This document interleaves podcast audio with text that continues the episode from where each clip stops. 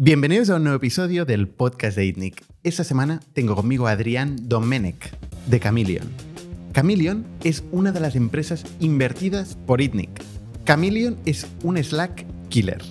Es un sistema de comunicación y productividad visual basado en vídeo para B2B. Y concretamente para B2B blue collar, es decir, empresas de producción, de hostelería, de retail, aquellas empresas que necesitan transmitir a una central qué está pasando en el terreno por medio del móvil y del vídeo. La historia de Adrián es una historia de resiliencia, de un emprendedor que ha pivotado, que ha pasado por temporadas muy duras, sin caja, y ha conseguido sobrevivir y encontrar un modelo de negocio con gran proyección y potencial de escalabilidad. Y el podcast de esta semana es posible gracias a nuestros amigos de WebHelp. Os dejo con ellos que os lo van a explicar mucho mejor que yo. Gracias, Bernat. Mi nombre es Dani Guardans y soy el responsable de The Nest aquí en España. ¿Qué es The Nest by WebHelp? Nosotros somos líderes en la externalización de la experiencia del cliente para startups y scale-ups. ¿A qué me refiero con esto? Nosotros somos líderes en el servicio de atención al cliente, en experiencia del usuario, en servicio de ventas, hasta moderación de contenido. Somos 140.000 empleados en más de 200 países, hablando 80 idiomas, con una disponibilidad 24/7 para que vosotros, como scale-up, os centréis en el core de vuestro negocio y nosotros seamos el partner que os acompaña con ese crecimiento. Si queréis más información, me podéis contactar a mi email daniel.guardans.webhelp.com o, si preferís, podéis ir a nuestra web, que es denest.webhelp.com. Muchísimas gracias WebHelp por hacer posible este podcast y muchísimas gracias también a Factorial, que es la plataforma de recursos humanos que permite automatizar procesos, trámites, gestiones que hacen los empleados con la empresa, ahorrando centenares de horas a final de año, generando información de gestión donde nunca la ha habido y permitiendo orientar la empresa a las personas.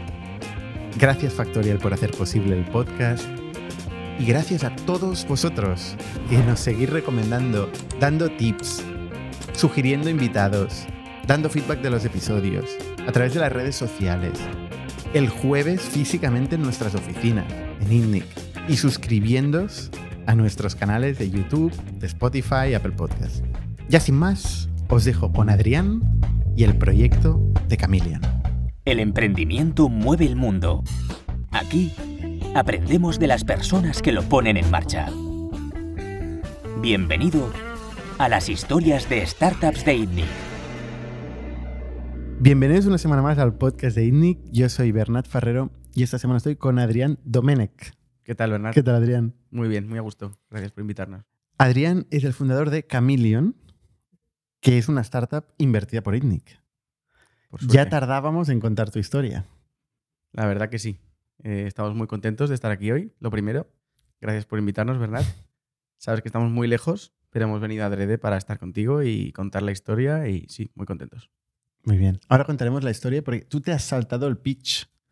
El pitch oficial que hacemos en streaming en, streaming, en ITNIC no lo hiciste. Lo hiciste directamente a, a- a todos nosotros, pero no lo grabamos. Pero hiciste, hiciste un pitch. Entonces, cuéntanos, ¿qué, qué es Chameleon? Chameleon es una herramienta de gestión visual de tareas. Para un ejemplo, es un monday.com para blue collar, gente que trabaja reponiendo estanterías, arreglando habitaciones, instalando un router que tiene que mandar una tarea visual. Eh, básicamente ese es el, el software que hemos montado. Un sistema de gestión de tareas, un software de productividad para categoría blue collar, que básicamente es eh, todo lo que no es oficina. ¿no? Exacto. Empresas de, de retail, empresas de producción, Gente que no tiene un, uh, un Mac o un PC y que tiene que trabajar haciendo algo manual, normalmente rutinario, muy visual y que requiere ah, mandar evidencias a sus superiores de forma recurrente y diaria, con una foto, una un vídeo, una explicación. Dicho así, parece un mercado enorme, ¿no? Porque hay, es, enorme el blue collar en general, ¿no? ¿Cómo ha hecho hasta ahora, cómo ha resuelto este problema de productividad y de gestión de tareas antes de Chameleon?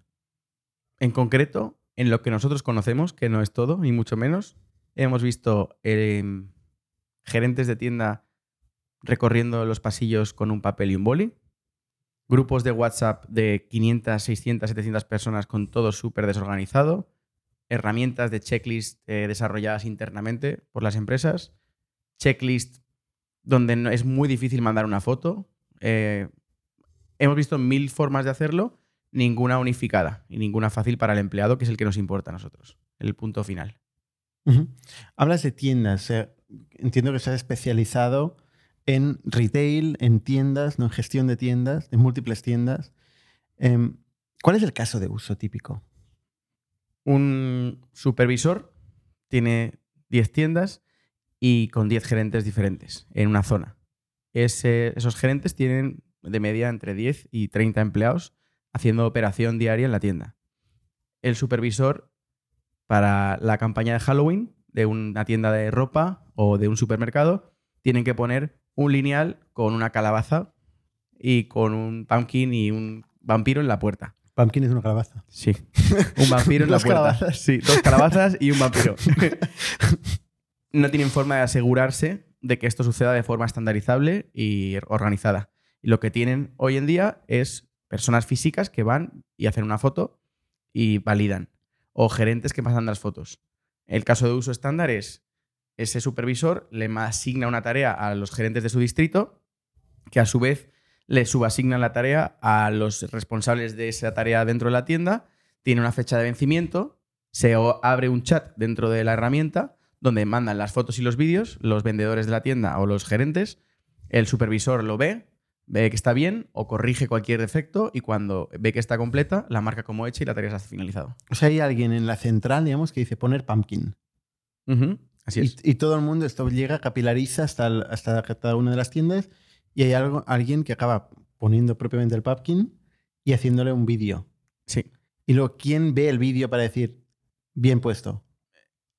cada responsable de cada, de cada grupo de trabajo. Es decir, puede haber una tarea que vaya destinada solo a los supervisores. Es decir, tengo supervisores, tengo 10 supervisores visitando sus grupos de tiendas y el director de operaciones quiere que se vean los escaparates de dos de sus, de su- de sus tiendas del distrito. Eso sería una tarea que se mandaría del director de operaciones a sus distritales o a sus gerentes de tiendas. Ese equipo de trabajo no tiene nada que ver con un equipo de trabajo que sea de un distrito a su grupo de tiendas o de un gerente de una tienda a sus 30 empleados. Lo ve cada jefe directo e inmediato. Son bloques de trabajo, como equipos de trabajo de Slack o equipos de trabajo de Jira, cada uno ve su departamento. Luego lo que hacemos es unificar la productividad y cuando damos datos, sí que se lo damos directamente agregado en números de productividad, porcentajes de rendimiento al manager superior y a la central, hacia arriba. Vale. O sea, viendo estos casos de uso, estamos hablando de empresas grandes, con muchas tiendas, ¿no? Entiendo que una tienda, una sola tienda, no tiene este problema. O igual sí que lo tendría, no sé. Pero realmente el gerente está físicamente en la tienda, ¿no? siempre hay oportunidades, aunque sean retailers más pequeños o tiendas más pequeñas y tengan menos grupos de tiendas. Lo que vemos es que cuanto más grande, mayor problema. El problema es la coordinación central tiendas. Sí. Y, y la retroalimentación de las tareas. O sea, cómo tenemos last mile eh, productivity KPI del empleado. ¿Qué, qué está haciendo hoy el dueño de pasillo, que es un concepto que ahora os contaré, que es muy curioso, de, de un cliente, de eh, la zona de perro y gato? ¿De qué? Perro y gato. Ahora os contaré. Es un poco una, tienda de animales. Tiene una zona que es solo perro y gato, otra que son peces, otra que tal. Pues entonces, la zona de, perro y gato de todo un distrito, de todo el país, eh, quiero saber cómo tienen puesto el, el- el pienso de purina. Y entonces, la única forma hoy es haciendo teléfono loco. Es ir uno detrás de otro y que este le reporte hacia arriba. O con cámaras externas dentro de la tienda, que no tienen la capacidad de ver lo que está pasando en el precio, en el descuento que se ha puesto en el cartel de la- del pasillo. Esa parte es la que nosotros cubrimos, que es el día a día y la hora a hora del empleado que trabaja en una tienda. Hay una categoría que es perro y gato. Entonces, todo el mundo que está en un pasillo de perro y gato recibe una tarea de subir vídeo de Exacto. cómo está puesto el, el lineal. Sí. Por ejemplo, una farmacia. En México o en otros países que no son España, son farmacias, grupos privados, y mañana hace mucho calor. Y se prevé que va a haber 35 grados. Necesitan poner en primer frontline eh, y eh, productos para hidratación, porque saben que van a vender más. La única forma de estandarizar la tarea sería lanzarle a todos los gerentes de la zona de la farmacia de hidratación o de bienestar o de lo que sea, que hagan esa tarea con una fecha de vencimiento, que es antes de mañana a las 9, que es cuando va a empezar a subir la temperatura a 40 grados.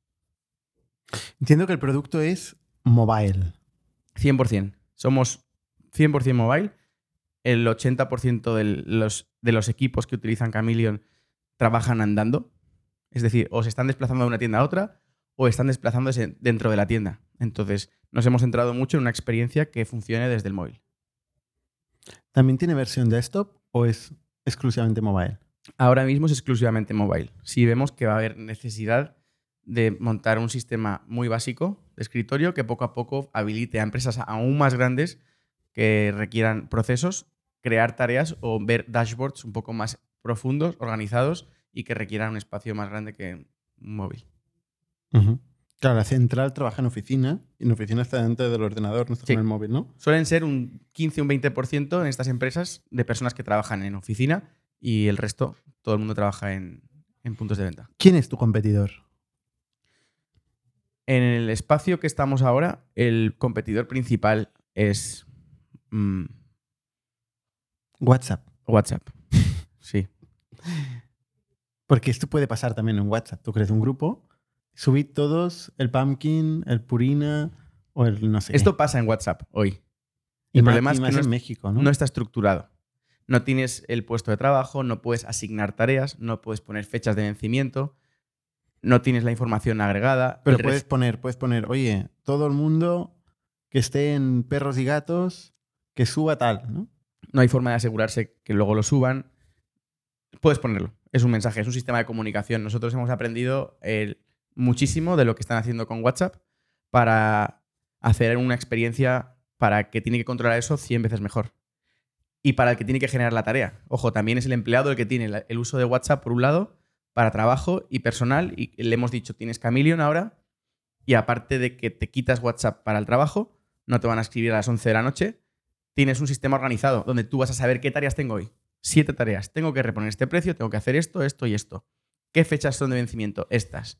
¿Quién me las ha asignado? Mi jefe. Este el director general. Esta es urgente. Entonces tienes un sistema donde tú como trabajador pones orden a tu vida. Esto va a mejorar muchísimo la eficiencia de, de los blue collars porque vas a conseguir o vamos a conseguir que el tiempo de operativo de una tienda se mantenga en las horas donde no hay clientes. Y cuando haya clientes, que es el objetivo principal de una empresa así, el vendedor, como bien dice la palabra, esté vendiendo.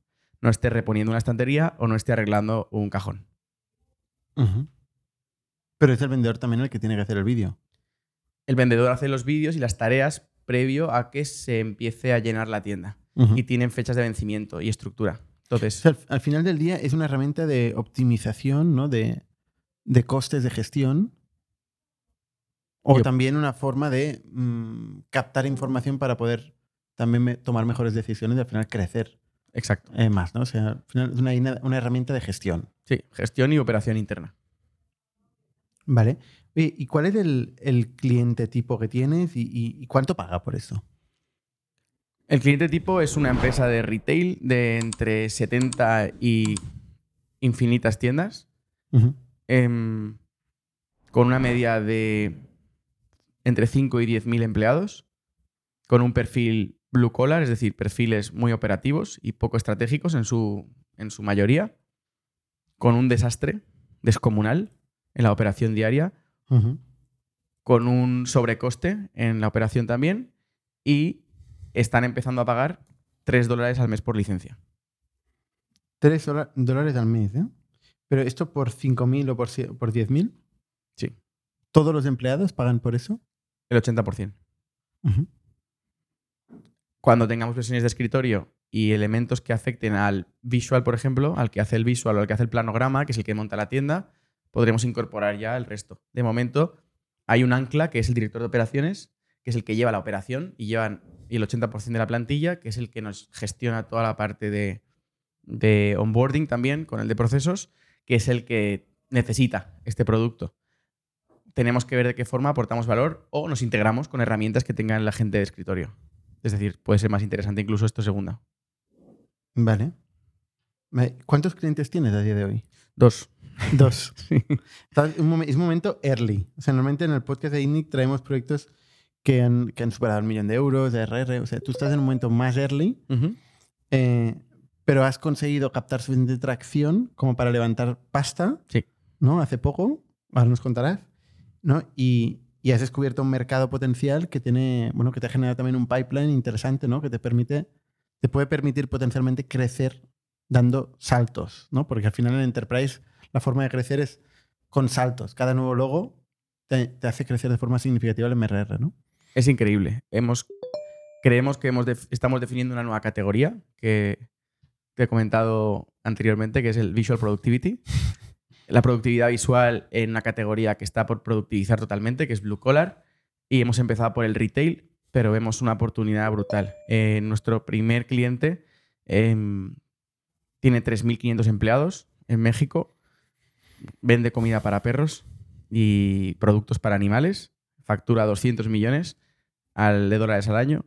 Nuestro segundo cliente tiene 192 supermercados. Factura 450 millones. Em, son clientes de Enterprise, que también es otro reto que hemos tenido que enfrentarnos, que el primer cliente fuera de este, de este volumen, con el que hemos construido básicamente el Product Market Fit. Ya la historia es que nos, hemos, nos tropezamos, gracias a, a vosotros, con el CEO de una compañía en México y desde ahí hemos construido el producto con ellos, visitando más de 100 tiendas en total y entendiendo los problemas del día a día que tenían.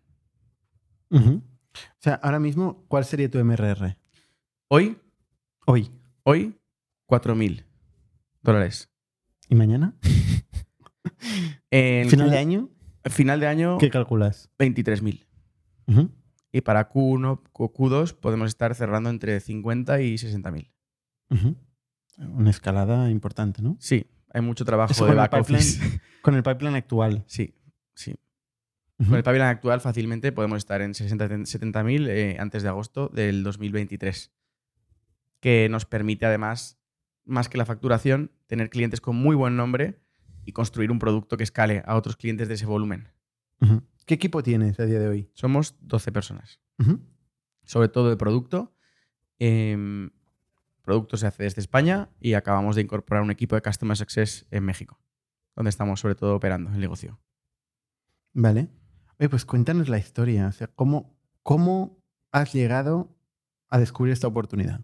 ¿De dónde vienes? ¿Quién es Adrián? ¿Qué hiciste antes de todo esto? Adrián es un emprendedor valenciano con ganas de, de, ¿Comerse el mundo? de comerse el mundo, no.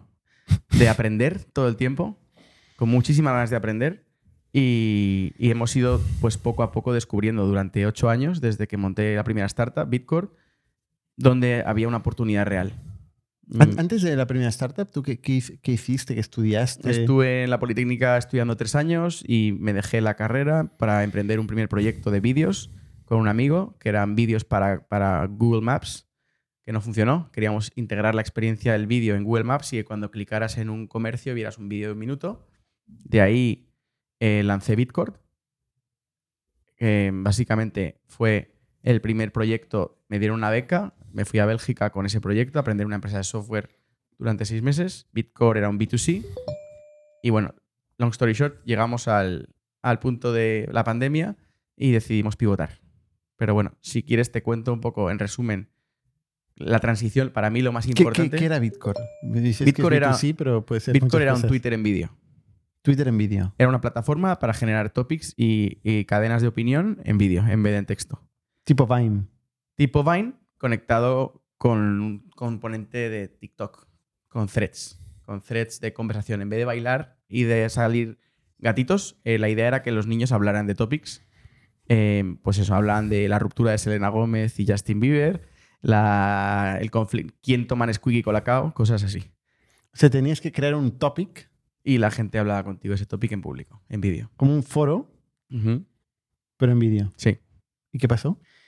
Nos estancamos, ¿Por? no conseguimos viralidad, eh, nos hicimos súper expertos en todo lo que no hay que hacer para conseguir Network Effect, pero supimos cosas, cosas que tenemos que hacer para Network Effect que pueden aplicarse también hoy en día a Chameleon. Y a partir de ahí decidimos que el estancamiento no era signo de morir y creamos un plan de No Time to Die, donde nació Chameleon en la ¿Qué- pandemia. ¿Qué, qué no hay que hacer para, para hacer network effects?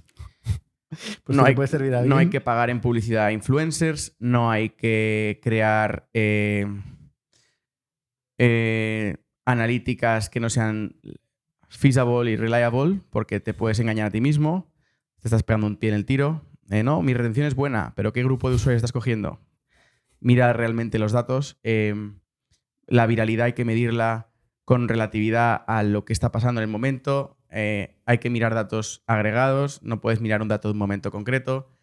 Muchas cosas que la- el network effect en sí, si mides bien el ciclo, en el caso de Bitcoin, creación y consumo, si algo falla o estás metiendo más dinero del que gastas y estás pre-revenue, estás muerto, básicamente. Tiene que generarse orgánico. ¿Había gente subiendo cosas? Sí, Mucha. casi, casi 70.000 usuarios diarios. 70.000 usuarios diarios. Eso es mucho, ¿no? Pero quemábamos mucho dinero. Y hablaban de... De Squeaky Colacao. Intentamos lanzar un teleprompter, esto es muy curioso.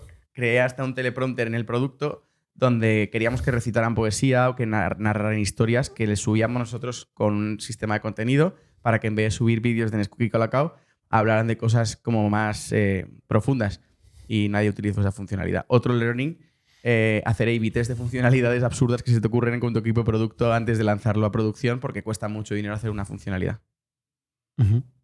Pero, a ver, lo que pasa con, la- con las redes sociales es que tú creas una infraestructura y luego la gente la utiliza como quiere, ¿no? Y hay que hacer double down y facilitar. O sea, Twitter nació para, para contar lo que está haciendo ahora mismo. Sí. Como si a alguien le llegara a importar, ¿no? Y luego se convirtió en una herramienta de una categoría nueva que se llama microblogging que nadie había utilizado hasta el momento. Es correcto. Eh, podía, podía salir algo parecido de Bitcoin, ¿no? Sí, podía haber pasado. Lo que pasa que nos dimos cuenta que la, la ventaja que tienen los componentes públicos que tiene Twitter lo hacen bueno al ser texto. Es decir, tú dices tu opinión como un personaje semi-anónimo. En el caso de poner tu imagen o de hablar con tu cara, también pensamos en anonimizar al usuario. Es decir, poner eh, emojis o animojis o avatares porque el hablar de tu opinión no es lo mismo que subir una imagen a Instagram o una foto donde estás guapísimo o guapísima o mandar un vídeo a TikTok donde estás bailando y te lo has preparado tres horas. Ahí había un claro error profundo de Product Market Fit nuestro, que era entender que la gente de 15 años no quiere poner su cara para algo que no sea quedar muy bien ante su audiencia.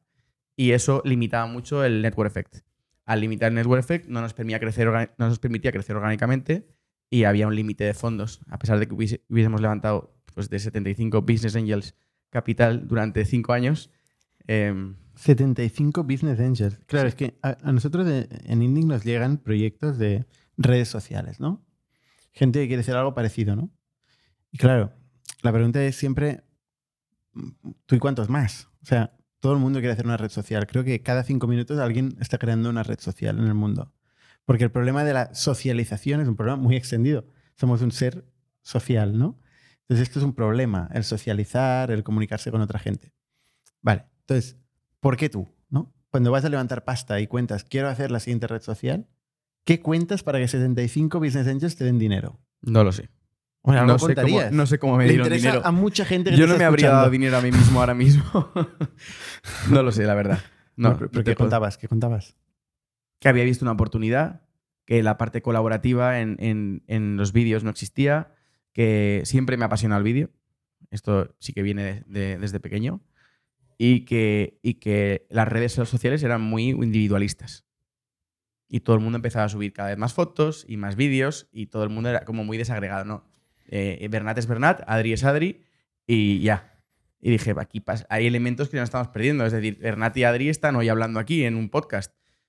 ¿Qué nos une a nivel visual? Pues este momento. O si tenemos un pensamiento en común, o si tenemos una idea en común, o, o una conversación que queremos hablar. Y eso en vídeo no existía. Entonces, pues les conté mi visión. Llegué a San Francisco también en varias ocasiones. Llegué a hablar con, pues, con partners de Greylock que estaban invirtiendo en ese momento en Musicali, eh, partners de Lightspeed, pues fondos B2C muy grandes. Y me acuerdo de tener conversaciones de Imitation Loops, donde Musicali estaba empezando. Y, y en, mi aprendí muchísimo de esas conversaciones, pero claro, en la ejecución que pude hacer en ese momento era muy limitada, dado a que mi experiencia era muy, muy, muy básica y que era un reto muy difícil desde España.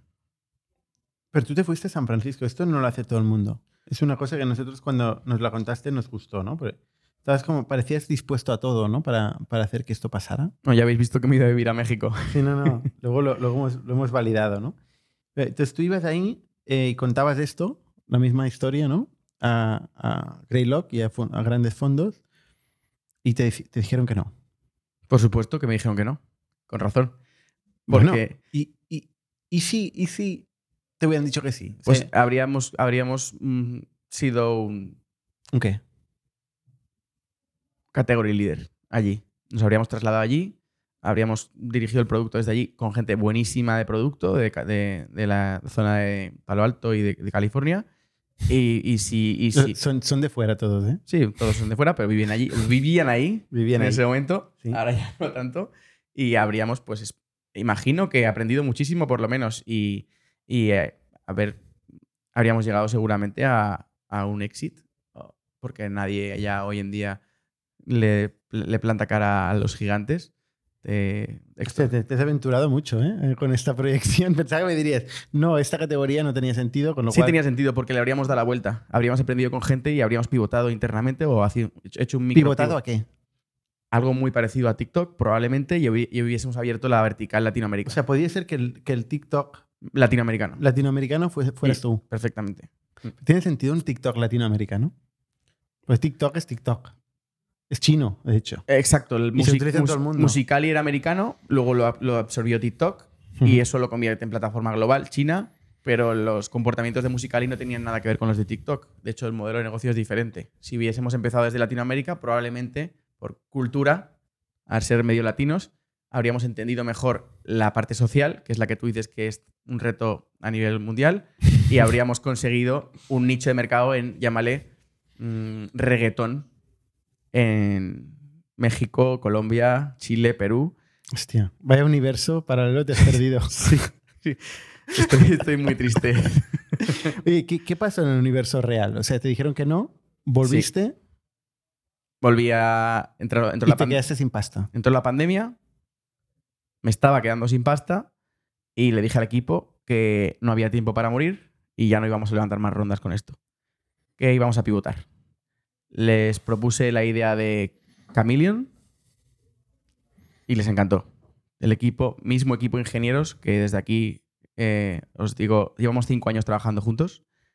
eh, decidimos cambiar el modelo totalmente a un B2B durante la pandemia, encerrados en casa, cada uno en su casa de, de España, y lanzamos un prototipo con un ICO del Estado, porque ya no nos quedaba dinero. eh, y con ese. Os dieron el ICO, ¿eh? Sí. Nos dieron Una un- empresa que palmaba pasta. Sí, sí. No sabemos cómo, pero nos dieron un ICO. Vale. Y mm, sacamos un MVP, Cero ingresos, ¿no? Cero ingresos. Cero ingresos. Sí. Sacamos un MVP y con ese MVP nuestros inversores de Bitcoin entraron en una ronda Family Friends and Fools que nos permitió sacar los primeros 17 empresas que utilizaran Chameleon. Oye, eh, de los 75 inversores, Business Angels, ¿cuánto invirtieron en Bitcoin? 1,9 millones. Hostia, es pasta, ¿eh? Sí, sí, Y todo en tickets pequeños. sí. ¿De cuánto? Average 30.000, 50.000. Entonces, estos mismos inversores, en un momento dado, cuando tú descubres que ya no, no hay oportunidad, que te, has quedado- te vas a quedar sin caja y vas a hacer otra cosa, tú tienes dos opciones. Una es cerrar la empresa y abrir otra, y si quieres invitar a los inversores que inviertan, o mm, decirles, oye, pues mira, esta misma empresa ahora se va a dedicar a otra cosa. Exacto. Esto es una cosa, una situación que viven bastantes emprendedores, ¿no? Muchísimos. Y creo que esas dos opciones están claras. Y la segunda es la única válida. Es decir, un emprendedor llega donde llega por sus habilidades y por la gente que ha apostado en él o en ella. Y en ese caso, pues decidimos darles acciones de la nueva compañía y a invitarlos a formar parte a coste cero del nuevo venture. Les dimos equity, evidentemente reestructurando el cap table, porque si no era imposible. Pero están todos hoy en día, son socios de Chameleon. ¿Cómo se hizo esta reestructuración? Es decir, ¿cuánto, cuánto tenían de Bitcoin los socios? Tenían, Esos 75 socios. tenían mayoría, Mayoría. Sí. Y acabaron con una minoría reducida, es decir, entre el 10 y el 20% en total, pero que les permite, en caso de éxito, recuperar la inversión ya al precio de lo que pusieron en, en la próxima ronda. Esperemos. Vale, o sea, em, estos 75 socios que eran más del 50% se convierten en entre el 10 y el 20, que hay un 100% de diferencia, pero vale, eh, en la siguiente empresa que es Chameleon, Sí. pero no es, la- no es una empresa nueva, es la misma. Es una nueva empresa Es una nueva empresa. abierta en Delaware, ya Mm. pensada para un mercado global, con mecanismos más flexibles para entrada de venture capital y... La anterior era España. Sí, ¿Por qué decides de- abrirla en Delaware? por tener mecanismos más flexibles pensando en mercados globales. Siempre he querido montar una empresa que sea líder de categoría y no se puede ser líder de Con lo cual te categoría. has inventado una categoría. Quiero inventar una categoría para ser tú. líder. Visual Productivity, líder de categoría, ya está. Me gusta, me ya me puedo retirar.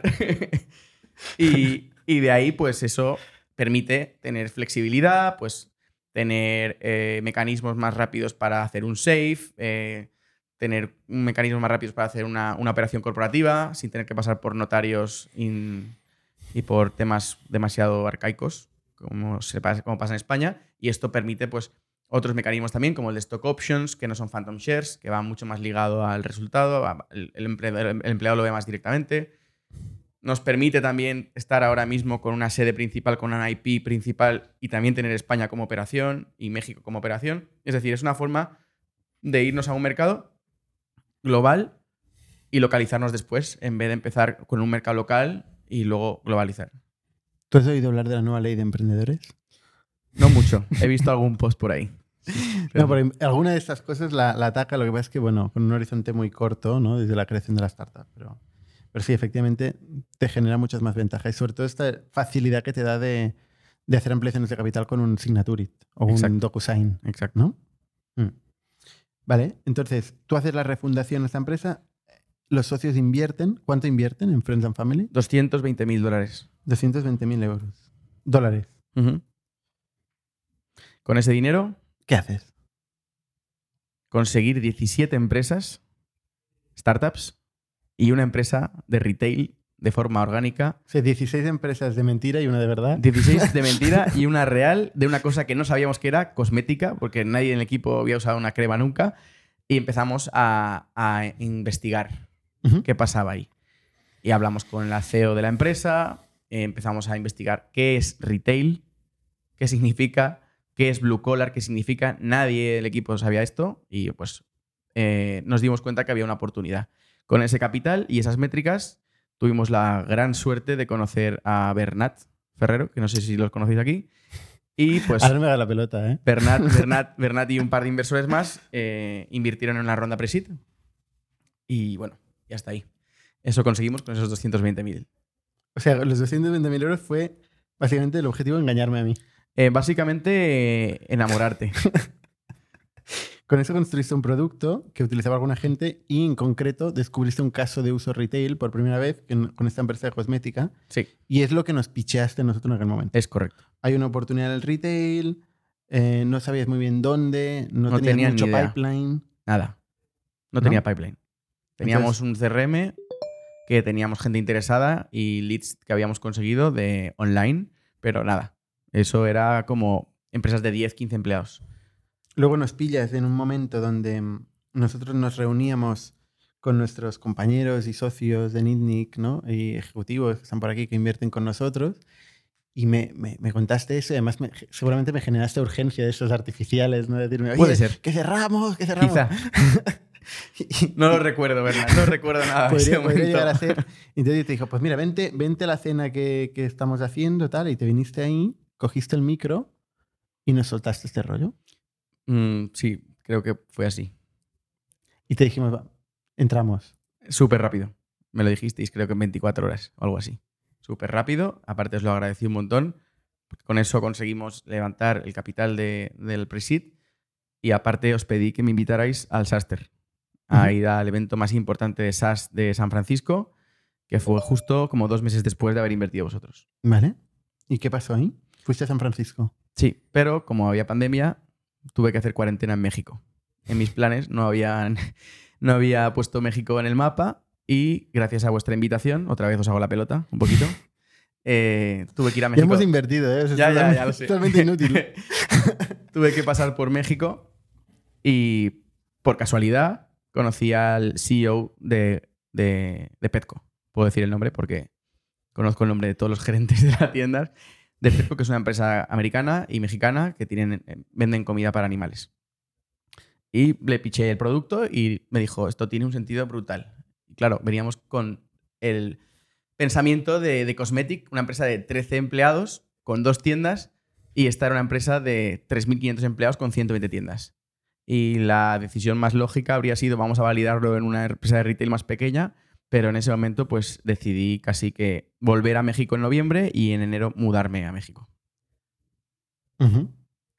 Me mudo a México, Que es muy, o sea, tú encuentras un cliente en México y decides mudarte a México. O sea, si lo llegas a encontrar, yo qué sé, en en Nigeria, En, en Nigeria te mudas a Nigeria. por supuesto. Sí, sí, sin dudarlo. Aparte porque, porque lo vimos clarísimo cuando vimos los problemas que tenían. Tenían 27 grupos de WhatsApp con 500, 500 personas en cada grupo, súper desestructurado. El producto aún estaba 25 veces antes de lo que está ahora, pero el pensamiento fue, si estoy ahí y si vivo su, su día a día, voy a hacer product market fit con ellos. Y justo es lo que he hecho durante los últimos siete meses. He estado viviendo de dentro de los almacenes de las tiendas, en el corporativo de Petco, entendiendo los problemas que tienen en el día a día, hablando con mi equipo en España para darles todos los insights posibles, activando estas, eh, estas tiendas para que lo usen y construyendo un producto que escale a cualquier empresa que necesite visual productivity.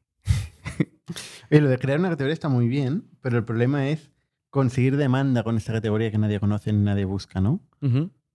O sea, Sí. el, el- si tú te, te enmarcas dentro de una categoría que ya está en Gartner, en GetUp, en Capterra, en estas categorías, estos marketplaces de software, eh, igual empiezan a generar demanda, eh, empieza a generar demanda la categoría, pero si tú la, creas, eh, bueno, vas a tener un doble trabajo que es explicar la categoría. No, no tenemos que explicar tanto la categoría.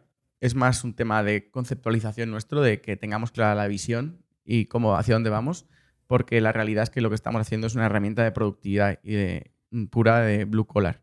Esa es la categoría. El visual es un elemento que no, no quiero que se le olvide a nadie en Camilion nunca, porque es nuestro corazón. Es, es el corazón de la empresa, es ponemos ojos y ponemos vídeo y foto, que es de dónde viene Adrián y de dónde, a dónde va Adrián. Es con vídeo y con foto a ponerle elementos a, a las tareas. Pero, o sea, esto es- es partir de, de la solución, ¿no? O sea, decir, Adrián viene del vídeo, Sí. depende del problema del, del mercado, ¿no? Igual dentro de dos años, oye, mm, todo pasa en el metaverso. Partimos de la solución, es correcto, y eso ha sido un grave error, porque hemos partido de tener una herramienta de vídeo y de foto que, fun- que funciona muy bien y hemos tenido que identificar el problema y encontrar el problema. Eso ha sido un reto que no recomiendo a ningún emprendedor que, que lo Que plantee de empiece esta una forma. solución y dé vueltas por Ni el de- mundo, que de literalmente, buscando por un favor. problema para esta solución. Porque ha sido casi de casualidad, como os he dicho, encontrar esta- este cliente. ¿Qué pasa? Pues que eh, no solo Petco, sino eh, otras empresas muy grandes de México están en el pipeline. Eh, la empresa más grande de retail del mundo también quiere hacer un piloto. Vamos a operarlo con ellos. Que no es Amazon, ¿eh? Porque hoy, La otra. hoy seguramente. La otra. la otra.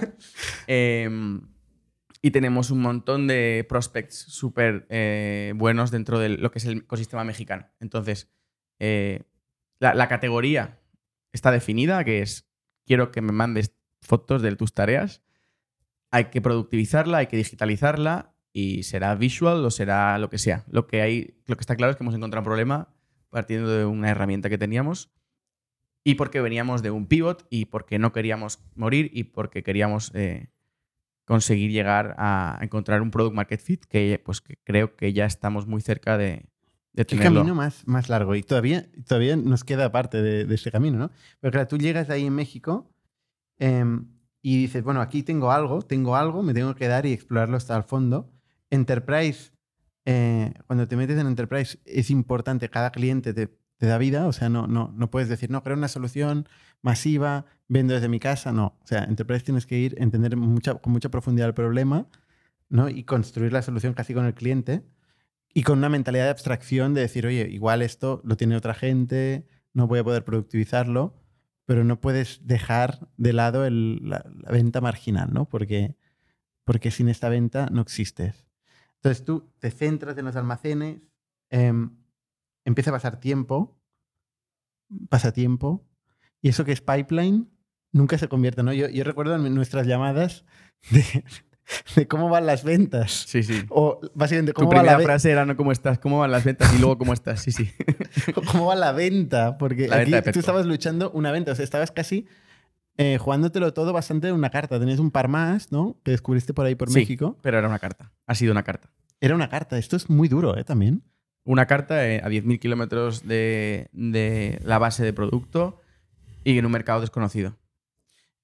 Pues ha salido.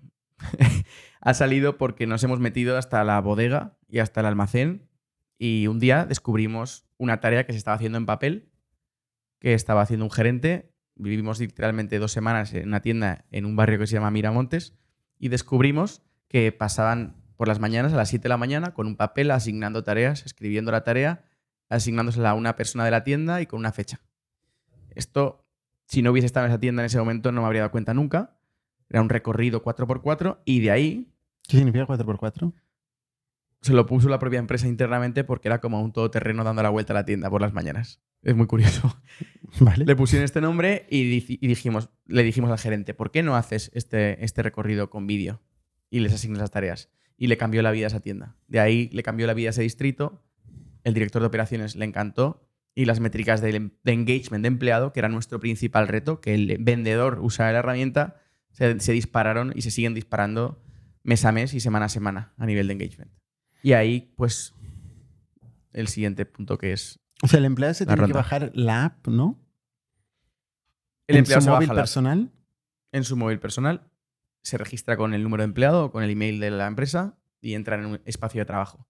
En ese espacio de trabajo ya tiene a todos sus compañeros con los que trabaja, de tienda o de distrito, y tiene un sistema de tareas donde le asignan tareas o puede asignar tareas. Vale. O sea, aquí empieza a aparecer el, conce- el concepto de tarea que antes no estaba tanto, ¿no? O sea, cuando nosotros, cuando nos lo picheaste, era básicamente una herramienta de comunicación por vídeo, un Slack vídeo. Exacto. El concepto de tarea nace de entender que las empresas de retail y las empresas blue collar lo que tienen más necesidad es en la parte operativa. Y la parte operativa requiere fechas de vencimiento, requiere asignación por puestos de trabajo, de tareas, requiere analítica, requiere métricas. Esto te saca totalmente de un sandbox de chat puro. Porque si estás compitiendo con WhatsApp, o le das una experiencia 100 veces mejor que WhatsApp, o WhatsApp siempre va a ser 100 veces mejor que tú. Meternos dentro de las tareas nos separa muchísimo de la vertical comunicación por, to- por completo y encima nos da una, una ventaja competitiva con WhatsApp 100 veces superior en cuanto a la productividad, no en la comunicación. Eso nos hace que la compañía pues, quiera instalar Chameleon cada vez de forma más rápida y de forma más, más inmediata. Es curioso porque nuestro racional, eh, cuando te conocimos, fue, a ver, em, categoría muy grande, blue collar, eh, ¿no? El retail, lo que nos hablabas, eh, desatendida, por la razón que sea desatendida, puede haber algo, ¿no? Puede haber algo, y este chaval parece muy driven, ¿no? Muy enfocado, muy resiliente, muy, muy luchador, ¿no? Y si hay algo, lo va a encontrar, Así fue. ¿no? Y, y me acuerdo perfectamente cuando me dijiste esto y creo que ha sido un, un elemento que hemos mantenido. Em, hemos buscado en cualquier oportunidad con muy buen olfato y con muy buena analítica donde había una gran oportunidad para explotar. Y por eso hemos encontrado lo que hemos encontrado, porque hemos dormido en las bodegas, porque hemos hablado con 17.000 gerentes y porque hemos entendido un problema que no era fácil de detectar. A no ser que te fueras a trabajar a una tienda. Igual, si hubiese hecho prácticas en un Zara, lo habría entendido más rápido. Esto te ha llevado de cero a, a algo, a 4.000 euros de, de MRR, que no está mal, ¿eh? Todavía no has llegado a la serie A típica 80.000 euros, 100.000 euros ¿no? de, de MRR, que, que típicamente es otra, otra etapa, ¿no? Eh, y luego la siguiente etapa ya pues igual 10 millones, un 20 millones de ARR, ¿no? Tú estás en la primera etapa donde has conseguido convencer a alguien que pague, pero en este proceso, mientras estabas ahí buscando, eh, la caja se iba resintiendo, ¿no? La caja se agotó, casi. Sí. Em, ¿Cómo es esto? O sea, ¿qué, o sea, ¿qué- qué, qué pasó ahí, no? Porque, hostia, tú estás a 10.000 kilómetros de distancia, el equipo de producto aquí, te lo juegas toda una carta a un cliente, la caja se va reduciendo, tienes un equipo bastante grande por esa etapa de la compañía, ¿no? Yo es una de las cosas que me preocupaba, ¿no? Pues sí, sí, un equipo desarrollador- mucho eso, sí, lo del equipo. un, un equipo de desarrolladores que además habías querido mantener de la, de la anterior empresa y tal. Hay un momento dado que te quedas sin caja. Casi sin caja. Em, habíamos apostado una carta a este caso de uso eh, de, a 10.000 kilómetros en un mercado desconocido, con mucha presión. Pues eso, como os he contado, me mudé a México con un cliente, Enterprise, validamos un caso de uso y hablamos con dos fondos. Yo recuerdo mucho en una llamada que tuvimos cómo hacer fundraising, que seguro que habéis hecho un podcast magnífico de eso aquí y habéis hablado muchas veces de eso. Y el, Una llamada que dices con los founders de ITNIC. Exacto, con los Mm. founders de ITNIC y, y el, y la- y la- y el- el- el punto inicial, y, y yo lo comparto totalmente, es estructura, organización, reuniones, momentum, y a partir de ahí, pues, estructuras una ronda, ¿no? Eh, tienes métricas que demostrar. En este caso eran unas métricas brutales de engagement con un cliente muy importante en el sector retail en México, pero poco pipeline y poco tiempo. Y entonces hablamos con dos fondos y uno de ellos, a punto ya de no pagar nóminas de un mes, nos puso un term sheet desde, desde un pueblo remoto de México, en un motel, visitando una tienda de Petco, nos dijo que nos iba a invertir y que lideraba la ronda. Y eso O sea, fue... tú, tú estabas ya recogiendo las cosas. No, nunca. Nunca. Pero, a ver, si hay una ley de la física que es. La física era que íbamos, si no entraba una ronda, íbamos a, a- a hablar con Petco y con Grupo Gigante, que eran los, los propietarios de la franquicia, para empezarles a facturar ya. Grupo gigante es un nombre. Sí, Cada vez que dices grupo gigante, pienso que es un grupo gigante. es un grupo. O sea, el nombre del grupo es gigante. Sí. Ah, vale, vale. Sí, sí, sí. Grupo Gigante. Muy Vale. importante en México en retail, es de los más grandes. Tienen 5.000 puntos de venta de comida, alimentación y Vale. supermercados. Y que también han, pas- han pasado, forman parte del, del, del cap table ahora, como socios. Eh, pues eso, el plan B era decirles, oye, si esto os aporta valor, tenéis que pagar. por- Ya, pero puedes decir tenéis que pagar, pero. Bueno, ese era el plan B. El plan C no lo sabía. Yo sabía que el plan A era el único que funcionaba. El plan B era un 10% de mi pensamiento. Entonces, llegó el momento de ese term sheet del mejor fondo mexicano, Tier 1, maravilloso qué fondo? Wolef. Ujú. Un fondo increíble, con un partner increíble y, y con eso, pues, eh, hemos conseguido levantar una ronda magnífica con otro inversor asiático también, muy importante, con el grupo gigante y, pues eso, con todas las perspectivas a favor, porque vemos que hay una oportunidad brutal, pero brutal. Estamos muy contentos. Hombre, no te digo, cuando me llamaste me dijiste que Sí, sí, tenías sí. una ronda. La verdad que sí. Fue entre lloros y risas a la vez, en lo que te he dicho, en, en un estado de México, a las afueras, sin conocer a nadie, entre cuatro paredes, en un motel, una semana allí, y dije, no sé si abrazarle a la cama o al sofá o a la, o a la farola. Pero sí, sí, ha sido, ha sido divertido. Para nosotros fue, bastante duro esto porque eh, nosotros habíamos decidido en estas primeras inversiones que hicimos de hacer solo la inversión de descubrimiento del proyecto. ¿no? El primer dinero dentro de la compañía, ayudar a arrancar proyectos y no hacer follow-ons, porque tampoco tenemos la capacidad como fondo eh, para hacerlo. ¿no? Entonces a veces es muy duro cuando en situaciones como esta pues no podemos acudir. ¿no? Eh, esto es algo que nos estamos replanteando de cara al futuro, ¿no? de poder, poder hacer continuidad, porque... Bueno, porque es que en esas situaciones, cuando ves además crees en el emprendedor y en el proyecto, eh, poder acudir es importante, ¿no? Pero en cualquier caso, ninguno de los socios podía acudir o, o quería acudir. Teniendo en cuenta que habían hecho mucho esfuerzo y muchos socios eran inversores de, startup, de la startup anterior, con una inversión expuesta ya pues casi 6-7 años, era muy difícil y moralmente ni siquiera me lo planteé. Em, a los nuevos sí que os lo planteé. Eh, algunos podían, algunos pusieron un poco, otros no, porque no tenéis estructura y, y- y- y ya. El momento no era nada bueno para levantar en julio. Ya sabemos que la inflación estaba subiendo, los fondos estaban parando de invertir. Entonces, pues simplemente había que focalizarse en Petco y que funcionaran las métricas. Como que solo era lo que importaba era que el producto funcionara en el cliente. ¿De cuánto fue la ronda que levantaste? eh, casi 2 millones de dólares que hemos levantado hace nada. Súper contentos. Y pasas de, de ya estar. por- Bueno, tú dices que no renunciabas, nosotros ya pus- pusimos una vela. Eh, y de esto a tener dos millones de euros en el banco, ¿no? Sí, eh, brutal. Qué montaña rusa es del mundo de, de Brutal. emprender. Lo ¿no? que sí que me ha mantenido eh, fuerte ha sido una cosa y que le recomiendo a todo el mundo que escuche este podcast. Si sois emprendedores, vuestros hábitos son fundamentales. Hay que comer bien y hay que hacer deporte todos los días. Durante, o casi todos los días, a la hora que sea, cuando puedas. Una rutina eh, que me ha permitido mantenerme fuerte en tan lejos y en una situación tan difícil. De correr cuatro o cinco días a la semana, en la misma ruta cada día, a la misma hora, con las horas bien marcadas, para tener la mente fresca, para, para atacarnos, a, atacar a lo que venga. Yo hacía tiempo que no te veía y cuando te he visto digo, joder, la ronda, la ronda se te ha puesto bien. Sí, la verdad que sí. Ha sido todo un conjunto de cosas. Este año también se murió mi abuelo, que fue muy, muy fuerte, y decidí poner mecanismos para, para que esa capacidad de resiliencia que dices que tengo no bajara ni un punto. Y es una parte fundamental, ha sido los hábitos del día a día. Ujú. Importantísimo. Creo que Pablo de Clickars también tiene buenos hábitos, que vino el otro día al podcast, Sí, sí, pero a lo bestia. Efectivamente, lo suyo es aún más, Sí, sí. aún más bestia. Oye, y, y con ese dinero que, que. ¿Ahora qué?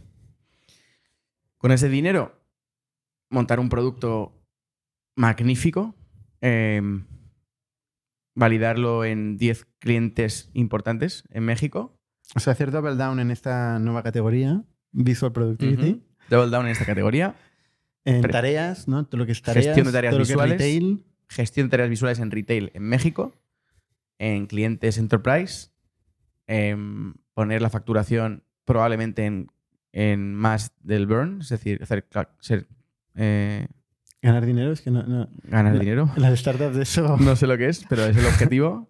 Eh, el otro día, cuando pagó el primer cliente, después de ocho años, es una anécdota muy divertida, le- les dije al equipo, oye chicos, a este, este dinero que ha entrado, ¿le, le pasamos la nota convertible o, o qué hacemos? Claro, era el primer dinero de cliente que entró real en, en la cuenta de cualquier empresa que haya montado en mi vida. Y fue magnífico. O sea, tu primera venta. Sí, hace dos meses. Hace dos meses fue tu primera venta después de ocho años de emprendiendo. Sí, Tela, ¿no? magnífico. Fue una sensación brutal. De hecho, la broma fue la de la nota convertible en el All Hands, pero, pero pues eso ya. El equipo sabe que estamos revenue driven ahora mismo y product market fit driven ahí para marcar, marcar muy bien las, las marcas, lo que tenemos que hacer, mejorar la experiencia de los managers con esta ronda, con un dashboard, mejorar la experiencia del empleado para que esté feliz mandando sus tareas, que no se lo vea como, una, como un castigo, sino como un premio, hacer rankings y de ahí, pues si el MRR va subiendo en paralelo a estas métricas, genial. No nos importa tanto la cantidad de MRR, sino que haya MRR. Y no nos importa tanto la cantidad de empresas, sino que sean buenas. La, la cantidad de MRR es importante, ¿no? Creo que en esta fase es importante, pero nos preocupa mucho más la satisfacción del propio cliente, el NPS, y que haya un empleado contento en cualquier tienda de Walmart. no de es Sam's. dicotomía, ¿eh, Adrián? No es- pues puede, puede pasar todo. El MRR. Lo la- sé, lo sé. Normalmente va junto. Lo sé, junto. intento mirar a una cosa a la vez. Si miro a dos, me puedo, distorsi- puedo distorsionar y no hacer una de las dos bien. Oye, antes has hablado de, de la nota convertible, ¿no? Y has hablado también de un safe, ¿no? Como, como ventaja del modelo americano. ¿Qué, qué es esto? Del, del- ¿Cómo has levantado pasta hasta ahora? Con notas, con saves, save notes. ¿Y qué es eso? Resumido, para alguien que no lo escuche. Es un préstamo con opciones de convertirse en equity del inversor que le permite a la startup recibir dinero en menos de dos minutos si, si hace la transferencia y se firma desde que te conoce, como hizo Indic con, con Chameleon, y que permite básicamente también al inversor ser más ágil en sus inversiones en etapas seed y pre-seed. Em, entiendo que es en mercados como Estados Unidos y Delaware no es tanto la- el follón que se monta para hacer una ronda, pero por ejemplo en España, no, no sé la ley de emprendedores nueva, pero la ronda de equity requiere muchísimo proceso a nivel notarial y, y de firmas. Tampoco tanto. Bueno. Yo, yo soy muy poco fan ¿eh? del, del safe, te tengo que decir. Ya me lo dijiste cuando invertiste ya. Sí, ¿no? Sí.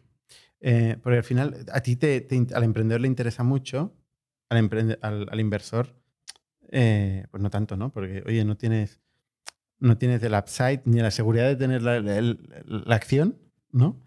Eh, ni tienes el, el upside. Entiendo que está- había un cap, ¿no? Definido, que es el máximo de valoración al que se puede convertir en la siguiente ronda, ¿no? Exacto. Bueno, tienes ahí un contrato flotando. Sí. Igual es que tengo más mentalidad latina de aquí del notario y de tal, esa burocracia de aquí, ¿no? En Pues- Estados Unidos estos son contratos, de hecho, flotando. Sí, exacto. Funciona todo así. Exacto, exacto. Es más, es más fluido, puede tener otros riesgos, evidentemente, como tú dices, para el inversor, pero si mantienes los principios de transparencia y honestidad, no tiene por qué haber nada raro. Tiene que acabarse convirtiendo en equity y todo tiene que suceder como tiene que suceder. Es opción A, se convierte en equity, opción B, se convierte en nada, que es por desgracia lo que pasa en algunas startups y, por eso es más ágil, yo creo, ¿no? Si tienes tiempo para validar el product market fit seis meses, si es determinante que el fundador o el CEO, si está operando y haciendo el product market fit, eh, tiene que invertir un mes en la ronda o 15 días o invierte un día, puede ser clave. Igual por el desgaste, eh, el desgaste en paralelo que puede tener de, de esto, que luego mm, le afecta a cómo piensa en producto, cómo piensa en tal, pero al final lo, lo que hay que hacer es dejar que los emprendedores como tú y como yo y como todos trabajemos en generar valor y que entender los problemas del cliente y desarrollar bien la Ujú. estrategia. ¿Tienes board? Tengo un el- advisory board. Board como tal, no. Tengo un advisory board.